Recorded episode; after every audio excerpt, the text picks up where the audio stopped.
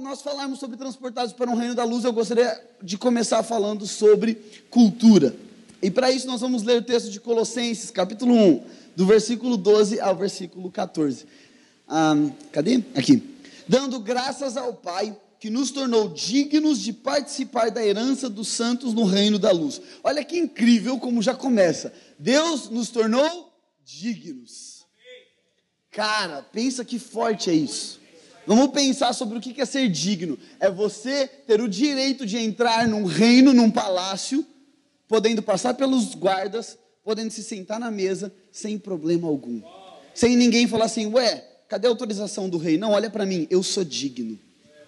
Quando Deus nos faz digno, quem que é digno da glória de Deus? Jesus Cristo. Assim sendo, a Bíblia, quando diz que Deus nos fez dignos, é que Deus nos fez Cristo nele. Cara, olha que incrível. Sabe como que alguém digno vive uma vida sem medo? Porque no perfeito amor não há medo. Quando Deus nos faz dignos, a vida agora, ela é gostosa, a vida é uma alegria, porque para onde eu vou, eu sei que Cristo está. Porque se Deus me fez digno, Ele me fez digno do seu amor e de tudo aquilo que Cristo é digno. Assim como o Rafa estava compartilhando, não faltará nada dando graças ao Pai que nos tornou dignos de participar da herança. Qual que é a herança de Deus? Olha que incrível. Dos santos do reino da luz, versículo 13. Pois ele nos resgatou do domínio das trevas e nos transportou para o reino do seu Filho amado, em quem temos a redenção, a saber, a remissão dos pecados. Então comecei a pensar sobre isso. Deus nos transportou do reino das trevas para o reino da luz, o que significa que são dois reinos diferentes. E por reino nós entendemos que existe uma cultura, existe um rei, existe uma forma de viver, existe uma língua. E eu comecei a pensar, a gente estava em Londres, e lá em Londres eles falam inglês. Mas não só isso. Lá em Londres, o, a direção do carro fica no lado direito e a mão é inglesa. Então o carro anda num lado diferente da rua. E não só isso. Lá em Londres eles comem coisas que a gente não come no Brasil. Eles bebem coisas que talvez não é tão costumeiro para nós bebermos aqui no Brasil. E eu comecei a pensar sobre: será que se eu, aqui no Brasil, dirigisse o carro na mão inglesa, falasse inglês e comesse fish and chips todos os dias, eu seria um londrino? Não. Por quê? Porque não é o que eu faço, o que você ia bater o carro. Eu estaria morto. Por quê? Porque não é o que eu faço que me torna londrino, mas é onde eu estou que me torna londrino. Essa é bacana, de novo. Essa aí, quando o Espírito Santo falou, Rafa eu fiquei, Uá! muito bom. Não é o que eu faço que me torna londrino, é onde eu estou que me torna londrino. Porque se eu cumprir todas as coisas que o reino de Deus cumpre, mas eu não estiver em Deus, de nada me adianta. Se eu nasci do pecado e eu ajo como Jesus, mas eu não estou em Jesus, eu não sou santo, porque santidade não é sobre fazer, santidade é natureza. E a, nat... e a natureza só é recebida a partir de um nascimento. Um cachorro não vai se tornar humano, ele só poderia ser humano se ele nascesse de novo. É por isso que com Nicodemos Jesus fala: você precisa nascer de novo, Nicodemos. Mas esse não é um nascimento de mãe, de mulher, é um nascimento de Cristo, de Espírito. E assim uma nova natureza. E com essa nova natureza, a santidade é certa. O único caminho depois dessa nova natureza é ser santo, porque santidade não é somente a ausência do pecado, santidade é a natureza do próprio Deus. E aí, pensando sobre isso, Deus nos transportou do reino das trevas para o reino da luz, o que significa que Deus nos tirou de uma cultura de escravidão para uma cultura de filho, para uma cultura de liberdade. E agora, da mesma forma que para eu viver o que a cultura de Londres tem, eu preciso estar lá, para eu viver a cultura do reino, basta eu estar em Cristo Jesus. E por estar em Jesus, eu vou falar como Jesus fala, eu vou pensar como Jesus pensa, eu vou andar como Jesus anda. Sabe, a gente encontrou brasileiros em Londres e hoje eles falam inglês. E eu estava conversando com um deles e pensa, a direção do lado ao contrário, a marcha com a mão esquerda. Eu falei, tá, e para você é muito difícil dirigir? Ele falou, não, quando eu vou para o Brasil que é ruim, porque agora eu já estou acostumado. E eu comecei a pensar, peraí, qual, então, o que, que acontece? Por que se eu nasci de novo? Porque se eu nasci de Cristo? Porque se eu ganhei a natureza de Jesus, que é santa, por que eu passo a viver como o reino das trevas vive? E aí nós entendemos quando Cristo, eu sei que foi Paulo que escreveu, mas eu vou dizer Cristo porque é Cristo que diz isso através de Paulo. Quando Cristo fala que é a renovação de mente que gera transformação, porque a cultura está na mentalidade. Sabe, nessa viagem a gente visitou uma comunidade no Rio de Janeiro chamada Jardim Gramacho. Então é um lixo, eles, eles jogam o lixo nesse lugar. E o que aconteceu? Esse lixo se passou a ser se tornou o trabalho de muitas pessoas. Eles iam lá, pegavam as coisas do lixo e vendiam. E um dia um cara teve uma ideia, porque eles competiam para pegar as coisas do lixo. Eles se matavam para pegar coisas no lixo. Um dia um cara falou: peraí, eu vou construir uma casa com um quintal, eu vou vir para o caminhoneiro de lixo, vou pagar mais para ele e ele vai depositar o lixo na minha casa. E dentro daquela favela no Rio de Janeiro existia uma regra que dentro do quintal das pessoas ninguém pode mexer. E se mexesse, os traficantes matavam. Então o que acontece? Esse cara fez um quintal e o, e o, cam e o caminhão de lixo foi e depositou no quintal dele. O vizinho e os outros olharam e falaram: peraí, vou fazer a mesma coisa. E de repente todo aquele lixão se tornou um bairro. As casas estavam em cima do lixo. As pessoas moravam naquele lugar. Só que daí, um, nessa visita que a gente foi fazer, a gente foi numa casa de alguém que não era daquele bairro. Era uma pessoa de fora que estava se mudando para o lixão. E quando a gente chegou na casa dela, era uma, uma casa toda pintada. Ela tinha botado madeiras bonitinhas, tinha buscado e comprado telhas novas.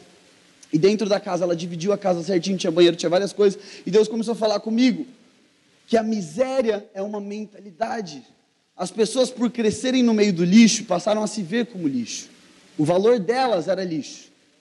Elas se viam como algo que não prestava, como algo que era jogado fora. Então, quando você valorizava aquela pessoa, ela não entendia, porque ela não se via dessa forma. Porque a cultura que foi gerada dentro dela é a cultura do reino das trevas. Só que quando alguém chegou de fora de uma outra cultura, no meio daquele lugar que era o lixo, aquela pessoa construiu uma casa diferente. Porque a cultura que veio com ela foi a cultura de alguém que não vive no lixo. E Deus falou comigo: é isso que vocês estão fazendo no mundo. Amém. Sabe, nós não estamos no mundo com medo da cultura tomar conta de nós. Nós não estamos no mundo para tentar tornar a cultura do mundo mais moralmente aceitável. Mas nós estamos no mundo trazendo a cultura de luz do reino dos céus para um lugar que era feito como lixo. E a partir da mudança de mentalidade, as pessoas vão entender que elas são dignas da herança em Cristo Jesus. É por isso que quando o texto fala que Deus nos fez dignos, nós vamos entender que você é tão digno quanto Deus é em Cristo Jesus. Sabe, é forte, é forte nós ouvirmos isso. A gente fala, peraí, está falando que o meu valor é o de Deus? Sim, nós precisamos entender isso, senão a gente volta a viver como lixo.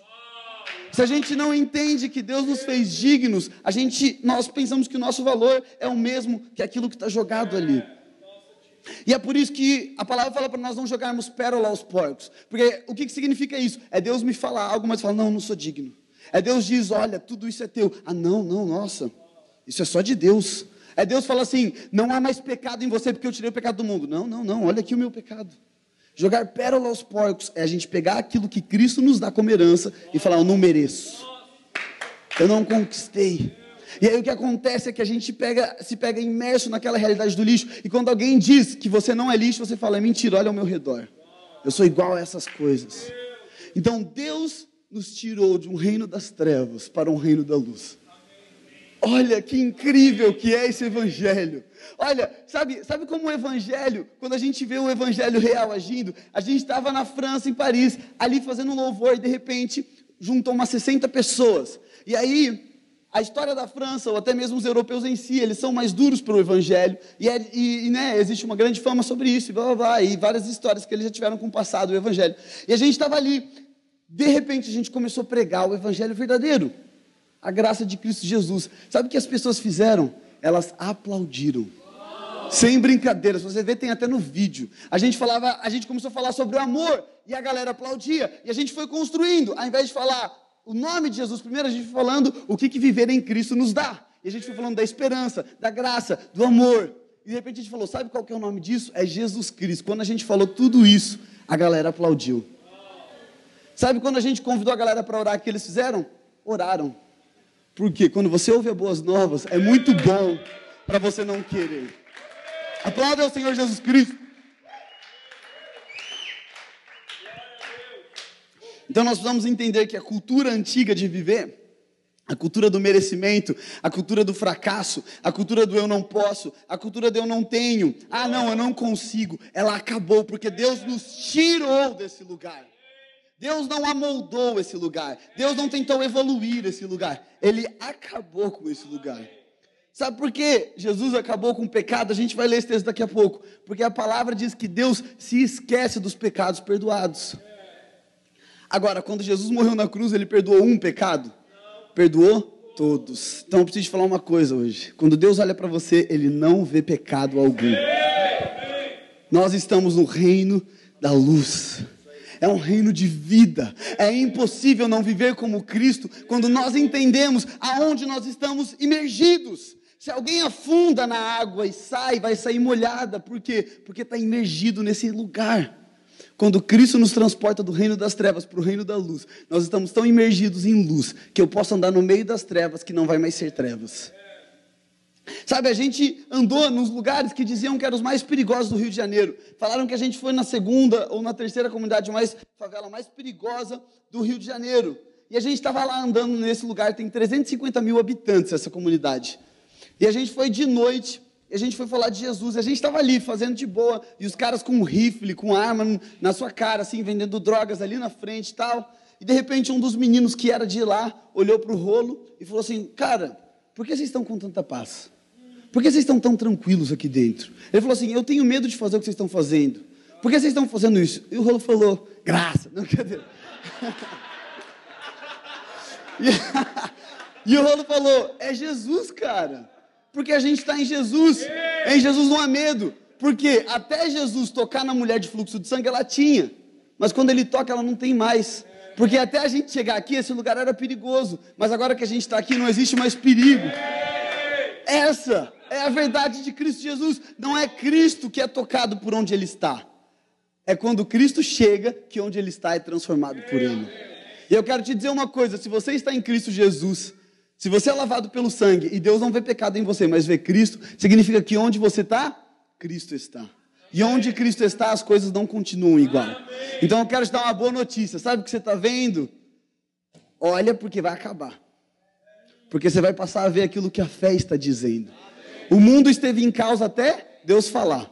Quando Deus falou, acabou. Então quero te encorajar agora. Nós vamos começar a declarar aquilo que Deus declara sobre onde estamos e sobre quem somos.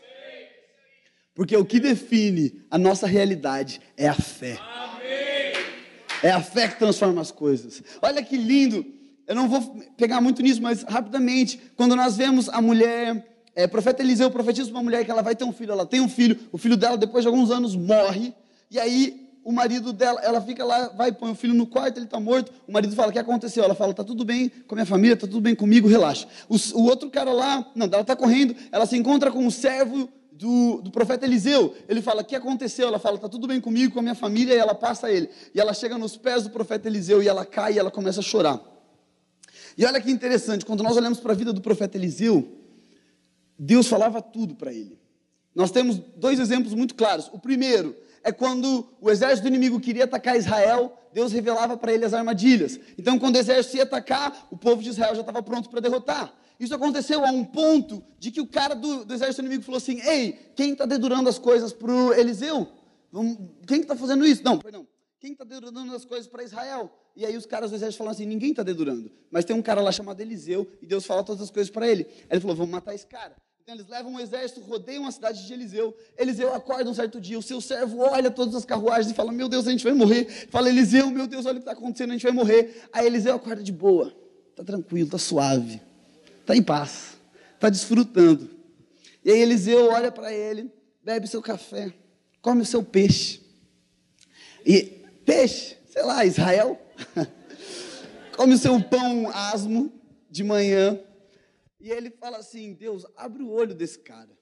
E de repente o cara vê as carruagens de fogo. E aí o exército inimigo é destruído.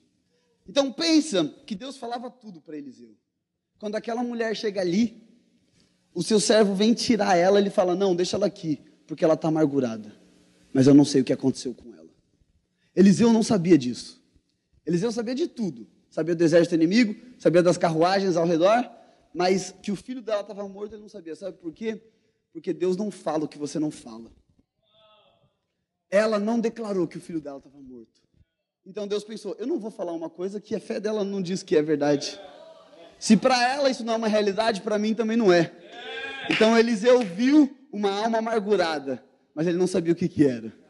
Porque de fato aquela não era a realidade daquela mulher. E nós sabemos o final dessa história. Então quero te encorajar a algo. Se nós estamos no reino da luz, nós falamos o que o reino da luz fala. Se eu moro na Inglaterra, eu falo inglês. Se eu moro no reino da luz, eu falo fé. Sabe o que é a palavra de Deus? Não são letras escritas, não são coisas, não são tá. É Jesus. Jesus é a palavra. Então o que a gente fala? A gente fala Jesus. Jesus, não há nada de ruim em Jesus, não há maldição em Jesus, não há dor em Jesus, mas a vida, a esperança, a alegria, a verdade. Então quero te encorajar. O que seus olhos veem, você vai começar a falar o que sua fé diz. Amém? Então Jesus nos tornou filho. Olha que incrível, João 17 vai nos dar uma dica de, de onde nós estamos agora. Isso aqui, quando Deus falou comigo, cara, eu vibrei muito. João 17, do 14 ao 17, a gente vai ler rapidinho. Essa é a oração de Jesus antes dele ser preso. Ele fala várias coisas legais. Mas o versículo 14 diz assim: Dê-lhes a tua palavra. Eu vou trocar a palavra palavra por Jesus. Dê-lhes Jesus Cristo. E o mundo os odiou, pois eles não são do mundo, como eu também não sou. Versículo 15: Não rogo que os tire do mundo, mas os protejas do maligno. 16: Eles não são do mundo, como eu também não sou. 17: Santifica-os na verdade, Jesus Cristo é a verdade. Cara, olha o que Jesus está falando com Deus. Eles não são do mundo. Então, peraí, se a gente não é do mundo, mas a gente está aqui hoje, significa uma coisa: você é enviado. E agora eu quero te dizer uma coisa, e eu, eu, eu, espero que isso saia com muito amor, porque foi o que Deus falou comigo. Mas não vale mais a. Ah, deixa eu colocar direito. Não é mais um tempo de uma oração. Deus, envia-me a mim. Sabe por quê? Se você está no mundo, você já está enviado. E agora, se eu estou enviado, eu vivo como enviado de Deus aonde eu estou. Sabe por que a oração envia-me a mim acabou? Porque se eu já estou enviado, o meu trabalho é o meu campo, a minha família é o meu campo, os meus amigos é o meu campo. E agora, se eu sou Cristo, eu só preciso estar ali, porque onde Cristo está, a morte tem que vazar. Porque João, diz, João 1 diz que as trevas não puderam vencer a luz. Sabe o que, que Jesus nos chama? Sal da terra, luz do mundo. Cara, se nós somos o sal da terra e a luz do mundo, meu Deus, basta nós estarmos e onde nós estamos, Cristo está. E essa realidade será transformada. Nós precisamos entender isso. Deus nos transformou, tirou do reino das trevas para o reino da luz. Então, se a gente está no mundo, nós somos a luz na terra. E sabe o que, a luz faz? A luz brilha. E eu quero te encorajar a algo. Você gosta de fazer alguma coisa, você tem alguma habilidade, você tem algum desejo? Entenda que essa é a vontade de Deus na sua vida e faça com esta verdade. Porque as pessoas que colherem disso, que virem isso, que beberem disso, estarão bebendo de Cristo Jesus. Porque nós somos o sal da terra e a luz do mundo. Gente, viver como sal é muito gostoso. Eu vivo sem medo de ser quem eu sou. Eu vivo sem medo de falar o que eu quero. Eu vivo sem receio de caminhar para um lugar que eu estou entendendo de caminhar, porque eu sei que eu estou em Cristo Jesus. E que a palavra diz que Deus coopera para o bem daqueles que o amam. E como o Barba falou, se está ruim é porque está bom. Talvez eu não estou entendendo nem estou vendo. Talvez a tempestade ao redor do barco diz que ele vai afundar. Mas se eu ouvir a palavra que é Cristo Jesus, eu sei que o outro lado é uma certeza. Mesmo que eu não veja ele. Sabe quando Pedro anda em cima das águas? Ele anda porque ele ouviu, não porque ele viu. Jesus está longe, ele está com medo, Jesus fala, vem, ele vai. Eu quero te encorajar a isso. Nós caminhamos, nós vivemos, nós andamos, porque Deus falou, não porque eu vi ou entendi, mas a fé abre o entendimento, não o entendimento que me leva à fé. Quando em Atos 16, 10 ou 17, 10, fala sobre os bereanos, a palavra diz que eles eram mais nobres que os tessalonicenses porque receberam a mensagem com ânimo. Olha que incrível. O que destacou os bereanos dos outros povos foi que eles ouviram a mensagem da graça de Cristo Jesus com fé. E aí a palavra fala que depois disso conferiram as escrituras para ver se é assim. Sabe o que significa? É, eu ouço a mensagem de Cristo Jesus, eu recebo com fé e agora eu vou procurar essa graça aqui dentro. E eu vou receber as revelações. Não para julgar uma palavra, mas para, através da lente de Cristo Jesus, ver Ele em todos os lugares. Sabe quando a fé recebe todas aquelas coisas que eram uma realidade ruim, todas as coisas que eram uma realidade de destruição, eu passo a enxergar vida. Quando nós olhamos para a vida de Paulo sem fé, nós vemos um destruidor de igrejas. Quando nós olhamos para a vida de Paulo com a fé, nós vemos um amigo de Deus. Cara, é incrível que Jesus, em João 15, 15, diz que agora nós não somos mais servos, mas amigos. Ó, essa aqui. Jesus nos chama de amigos. Então, de repente, no final da sua vida, Judas vem para traí-lo. Jesus olha e fala assim: Amigo, o que você veio fazer aqui? Cara, olha que incrível. Judas vem trair Jesus e Jesus o chama de amigo. Por quê? Um reino, quando ele vai ser estipulado, ele precisa destruir o outro reino, certo? Então, normalmente, quando nós vemos reinos na terra, o que, que eles fazem? Eles matam os outros reinos, eles escravizam os outros reinos. Agora, o reino de Deus, quando ele vai ser estipulado na terra, ele chama o inimigo de amigo. Ele morre pelo inimigo. Ele não destrói o inimigo, ele transforma o inimigo em seu amigo. E agora, aquele que antes era contra ele é o seu maior ajudador. Sabe, eu acredito que quando Cristo chama Paulo, Cristo não estava vendo em Paulo um potencial de ser um pai da igreja, mas Cristo estava vendo em Paulo um amigo. E o que um amigo faz quando ele entende que ele é luz, ele brilha. Amém? Então, olha que lindo. Uma cultura, vamos ler o versículo 17 de João ah, 17 de novo, que diz assim: Santifica-os na verdade, a tua palavra é a verdade. Então, santidade, como a gente falou, não é a ausência do pecado somente, mas a santidade é a natureza. E tem um exemplo que depois você pode procurar na internet. Eu ia trazer o vídeo, mas é um vídeo muito ruim, depois você pode ver. Mas existe uma menina, a qualidade, eu digo. Existe uma menina na Ucrânia ou na Rússia, esqueci o nome dela agora, mas que com dois anos os pais dela abandonaram ela junto com os cachorros da sua casa. E esses cachorros eram cachorros selvagens. Então, com dois anos de idade, ela foi colocada no quintal dessa casa. Esses pais já tinham oito filhos, se eu não me engano, então não, não conseguiam e não queriam criar essa menina. E o que aconteceu? Essa menina foi até a casinha dos cachorros lá e ela ficou lá. E esses cachorros, então, adotaram essa menina como parte deles. E eles começaram a criar ela.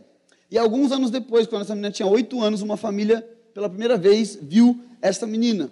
E quando eles viram ela, ela estava andando de quatro no chão, com, com as mãos e os joelhos. Ela corria atrás dos animais, e eles chegaram até mesmo vê-la com um coelho morto na boca. Alguns anos se passaram e com 16 anos é, ela foi denunciada para alguém e alguém foi lá buscar ela. Quando eles chegaram naquele lugar, essa menina rosnava e latia, ela se comunicava com os outros cachorros, e existem vídeos até depois você pode ver, ela correndo de quatro e pulando por galhos, ela com carne crua, ela comendo carne crua na boca, e ela rosnava para as pessoas que iam filmá-la. Ela não sabia falar, ela não sabia ficar em pé. Então essas pessoas pegaram essa menina e levaram ela para um hospital psiquiátrico e começaram a cuidar dela. E eles falavam: não, ela nunca vai conseguir falar, ela nunca vai conseguir viver. Mas alguns meses se passaram e ela aprendeu a andar. E agora ela saía pelo hospital psiquiátrico andando. Mas de repente ela via algo e ela se colocava de quatro e ela voltava a rosnar, ela voltava a latir, ela saía correndo atrás das coisas de novo. E aí iam lá e pegavam, ensinavam ela. Depois de algum tempo ela aprendeu a falar. E ela começou a se comunicar, ela começou a dar entrevistas. E ela não conseguia, ela não tinha muita memória, mas ela lembrava disso, que os pais dela tinham abandonado ela no quintal. E ela foi falando. E hoje, eu não, não, não lembro se ela está viva hoje, mas eu sei que nos tempos atuais ela falava, ela já conseguia se comunicar e já tinha uma vida um pouco mais normal. E o que eu comecei a entender isso é que se santidade é natureza, o que acontece muitas vezes é igual a história dessa menina. Nós, no reino das trevas, crescemos ao redor de cachorros. Então a gente se portava como um cachorro, a gente latia como um cachorro, a gente comia como um cachorro. E quando nós somos transportados para o reino da luz, o que acontece é que a memória do velho homem pode muitas vezes vir tentar nos dominar de novo. Agora, o que, que garantia que aquela menina ia voltar a falar? A natureza dela. Ela era um ser humano. Então ela pode ter sido criada com um cachorro, mas ela tem uma natureza que fala. Ela tem uma natureza que anda. Ela tem uma natureza que pensa. Então, o que, que ela precisava para falar? Estar com pessoas que falam, estar com pessoas que andam. Sabe o que isso quer dizer? Quando nós nascemos, nós nascemos santos. Você já é santo, você já é perfeito, você já é puro. Mas a memória do velho homem, a memória do cachorro vai tentar te puxar de volta. E o que, que garante que você vai viver uma vida expressada, é uma vida exterior santa? Estar com quem tem natureza santa. Quando nós estamos com Deus, o simples fato de estar com Ele vai me fazer a falar como Ele fala, a pensar como Ele pensa, a andar como Ele anda. E agora eu quero nos encorajar, porque eu não sei quantos viram, mas acho que todo mundo que está muito forte, o álbum que o Kanye West lançou, Jesus is King, aquele álbum do disco azul, ele lançou um filme também. E há dois shows atrás, duas mil pessoas se converteram em um dos seus shows. Só que o que acontece? Ele, a história, é, a história que é contada diz que ele se converteu em 2012. Nós estamos em 2019. E nesse álbum tem uma das músicas que ele que ele começa a cantar sobre a sua conversão, mais ou menos. Né? Ele não fala exatamente sobre isso, mas ele fala um pouco sobre isso. E ele fala assim: Quando eu disse que eu queria fazer um álbum para Deus, a igreja foi a primeira a me julgar. E ele canta um pouco sobre isso. E o que eu comecei a pensar é: sabe, muitas vezes nós estamos olhando para meninas como essa. Elas viveram com o cachorro muito tempo, mas elas receberam uma natureza de quem é santo. Mas o fato de nós vermos alguém andando como cachorro, nós olhamos e falamos: ah, isso é um cachorro. E nós tratamos como cachorro, mas de fato não é. De fato é ser humano. Sabe, eu quero te encorajar. Quando nós andamos aqui na igreja, não existe pecador aqui dentro. Aqueles que estão em Cristo Jesus são santos. Sabe como que eu trato Hugo? Como eu trato Jesus, porque ele é Jesus. Sabe como eu trato qualquer pessoa? Como eu trato Jesus, porque é Jesus. Sabe, é muito lindo nós vermos o, o, que Cristo faz, porque Ele nos dá natureza, Ele nos faz sermos antes de fazermos, porque para Deus não importa o que a gente faz, para Deus importa quem nós somos, porque nós estamos nele. Sabe, se importasse, se Deus falasse, não, caraca, eles precisam mudar o que eles estão fazendo, então Deus traria raio e mataria todo mundo que não faz o que Ele faz. Mas o que, que Ele faz? Ele joga a ira dele sobre Ele mesmo, porque Ele te quer. Porque é, ele joga sobre Cristo, que é Deus. Por quê? Porque ele te deseja mais do que o que você faz. Porque se Deus precisasse de algo que a gente faz, então Deus estaria incompleto. Ele não conseguiria fazer tudo, mas ele já fez. Já foi feito. Então, a vida no reino de luz, a vida, a cultura do reino de luz, a forma de viver do reino de luz, é que a nossa lente para tudo e para todos é Cristo Jesus. E através de Cristo eu vejo pelo amor. E através de Cristo não há condenação. E através de Cristo não há julgamento. Sabe como Jesus lida com o pecado? A mulher pega em adultério. Eu não te condeno, vai, não peques mais. Sabe como Jesus lida com a prisão? Barrabás, vem aqui me dá suas correntes, eu te dou a minha liberdade. Porque em Cristo Jesus nós fomos, somos feitos nova criatura. Eis que todas as coisas já se passaram. Amém? Essa é uma cultura de liberdade. Então, olha que lindo, versículo 14 de Colossenses 1, a gente vai voltar para lá, já estamos. É, o tecladinho pode vir. Diz assim, 14: Em quem temos a redenção, a saber, a remissão dos pecados. Essa palavra redenção no original é apolutros, apolutros, alguma coisa assim. Significa libertação efetuada pelo pagamento de resgate. Então, quando ele fala, quem temos a redenção é quem foi pago o preço total e nós já somos livres. E no final do versículo, quando ele fala, a saber, a remissão dos pecados, a palavra remissão é apeses, que significa, ó, esse significado aqui é muito doido. Livramento da escravidão em prisão, perdão dos pecados, permitindo que sejam apagados da memória, como se eles nunca tivessem sido cometidos. A palavra remissão dos pecados, quando ele fala a saber, a remissão dos pecados, remissão no original significa perdão dos pecados, permitindo que sejam apagados da memória, como se eles nunca tivessem sido cometidos.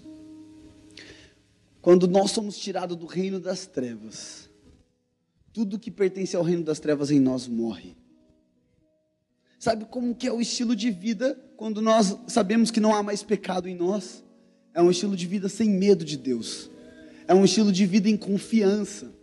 que eu não preciso ter orado para me sentir bem no culto de jovens, mas por fazer parte do reino da luz, eu sei que a minha vida é uma oração. É um estilo de vida em que todos os meus dias é louvor. O louvor não é cantar, o louvor é viver. Todo ser que respira louva o Senhor. Quero dizer uma coisa: Efésios capítulo 1 diz que a sua vida é louvor a Deus.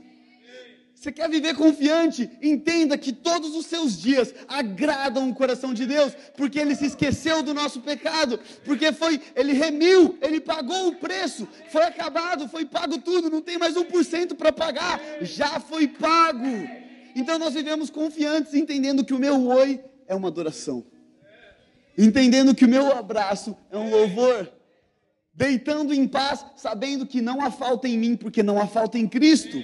E como o Rafa falou, se eu não vejo, é só porque meus olhos não veem, porque eu já sei o que eu tenho. Porque eu já sei onde eu estou, assentado nas regiões celestiais em Cristo Jesus. Cara, se eu estou assentado lá, por que eu vou ter medo de o que eu estou vendo? Então existem duas coisas que eu vejo que tem muito mais, mas que eu gostaria de mencionar, que acontece no reino da luz. Entender que não há mais preço a ser pago e entender que não há mais pecado em nós. Cara, isso é fascinante. É fascinante. Eu não vivo mais uma vida chorando. Ah, Deus, eu fiquei com raiva dele. Ah, sabe, cara, olha aqui que doido. Sabe por que isso é tão importante da gente entender? Porque se Deus apagou os pecados e foi tudo esquecido, e Ele jogou no esquecimento, e não há mais pecado em nós, isso nos faz entender Romanos 12 de novo: transformar-vos pela renovação da vossa mente. Sabe o que significa essa renovação dessa mente? Significa arrependimento. Por muito tempo a palavra arrependimento foi comparada com choro. Ah, perdão, Deus. Ah, não tem nada a ver com arrependimento isso. A palavra original de arrependimento é metanoia. Cara, metanoia. em outras palavras, arrependimento é mudança de mentalidade. Quando Jesus fala, arrependei-vos, pois é chegado o reino dos céus, ele está falando assim: muda a sua mente, porque o homem não vai chegar no céu, o céu chegou no homem. Muda sua mente, porque vocês não podem construir uma torre que nos alcança, nós descemos para alcançar vocês. Muda sua mente, porque o homem não vai se tornar Deus por aquilo que ele faz, mas pela natureza que eu estou te dando, a natureza do próprio Deus. Então, quando nós entendemos que não há mais pecado em nós, nos leva a nos arrepender, mudança de mentalidade. Se eu não sou mais escravo do pecado, as minhas orações não reagem ao pecado. Sabe, uma oração escrava do pecado é toda hora que eu vou falar com Deus, eu só foco no meu pecado. Ah, mas muda isso em mim. Ah, mas tira isso em mim. Ah, mas blá, blá, blá. Sabe o que está acontecendo? A minha oração se tornou escrava. Mas quando eu tenho a minha mente transformada, eu nunca mais vou orar sobre algo que já foi pago na cruz. Eu só vou falar assim: Deus, obrigado porque tu me livraste de viver preso na tentação.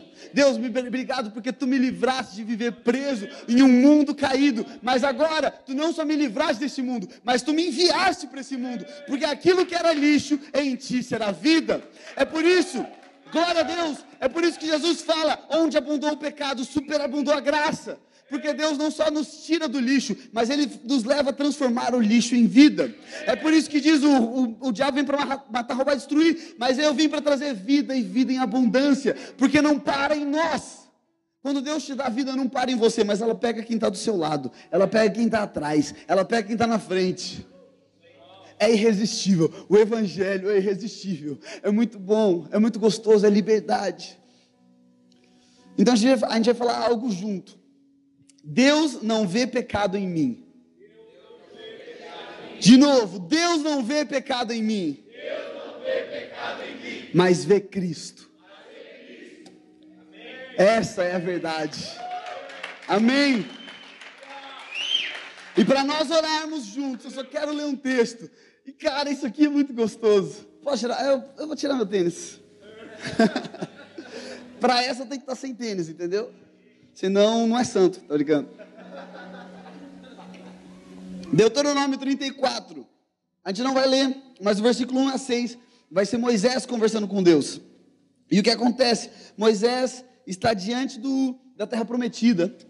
E ele está todo, ah, Deus não deixou entrar na terra prometida, blá, blá, blá, blá. Agora olha o que acontece no versículo 5 e 6.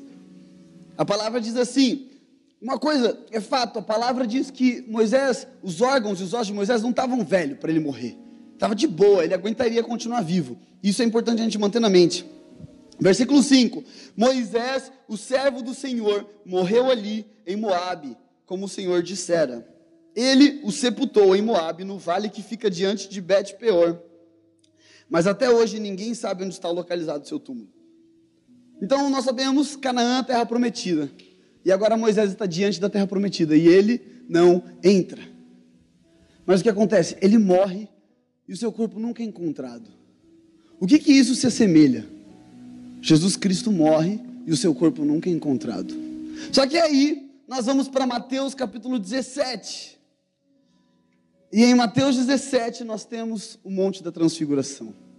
Sabe onde esse monte está? Dentro de Canaã. Moisés entrou na terra prometida.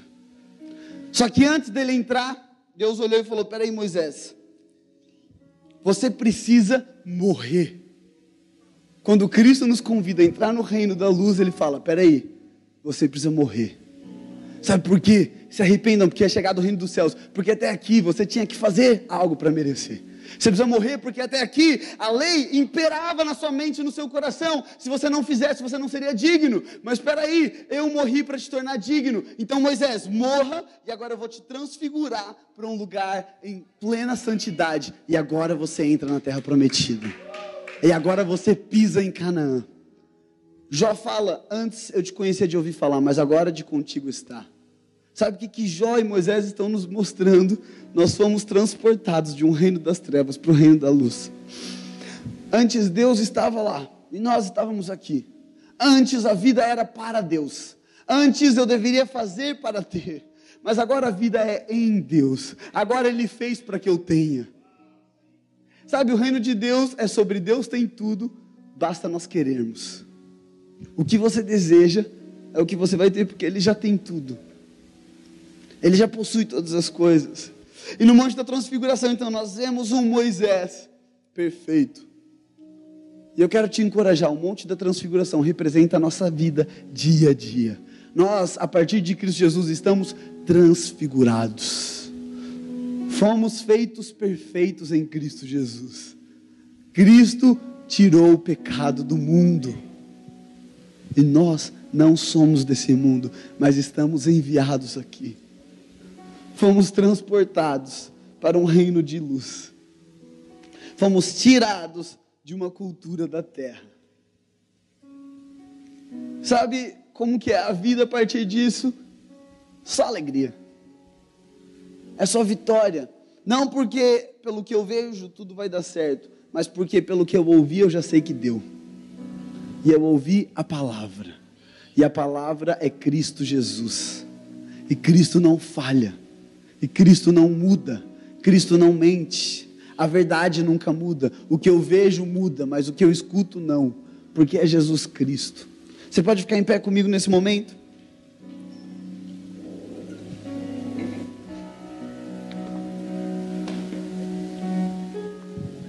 E eu quero, eu, eu quero convidar a gente a fazer algo, e vai ser como uma oração nesse momento. E para nós orarmos, eu só quero explicar isso que, que, está no meu coração e a gente vai fazer. Mas quando Jesus está na cruz, a palavra diz que ele deu um grito e morreu. E depois, em um, dos outros, em um outro evangelho, no evangelho de João, nós sabemos que esse grito é está consumado, tetelestai. E ele morre, ele descansa a sua cabeça. Então, depois do grito de está consumado, Jesus morre. E o que eu quero dizer é que quando Josué vai entrar na terra prometida, ele está diante de Jericó, uma cidade fortificada, impossível de ser vencida pelos israelitas, porque era um povo feito de escravos que não sabiam como lutar e blá blá blá. Mas o que, que Deus fala? Você vai rodear a cidade depois você vai gritar, e quando você gritar, tudo vai acabar e você venceu. Porque Josué ganhou a terra como herança, não como vitória. Então foi dada a ele, não foi conquistada por ele. E o que eu creio que nós vamos fazer nesse momento que é que o grito de Josué não foi um grito antes da batalha, foi um grito já do final, foi um grito de gol. Foi um grito depois de eu ver que já foi feito, eu falo: Yes! Uau! Acabou!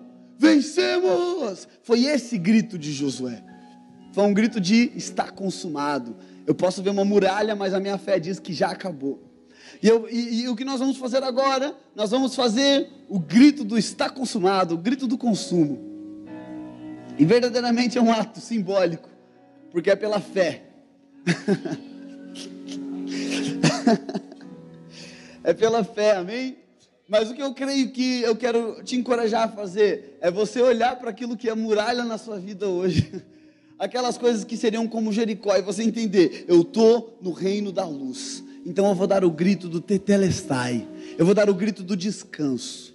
E nós vamos nesse momento cantar essa canção, nós vamos nesse momento declarar essas verdades, entendendo que está feito. Então quero te encorajar a você pensar nas coisas que aparentemente são muralhas, mas você não vai falar, ah, Deus, derruba isso, acaba com aquilo porque já está feito. Mas nós vamos exaltar porque está feito, nós vamos comemorar a vitória, amém?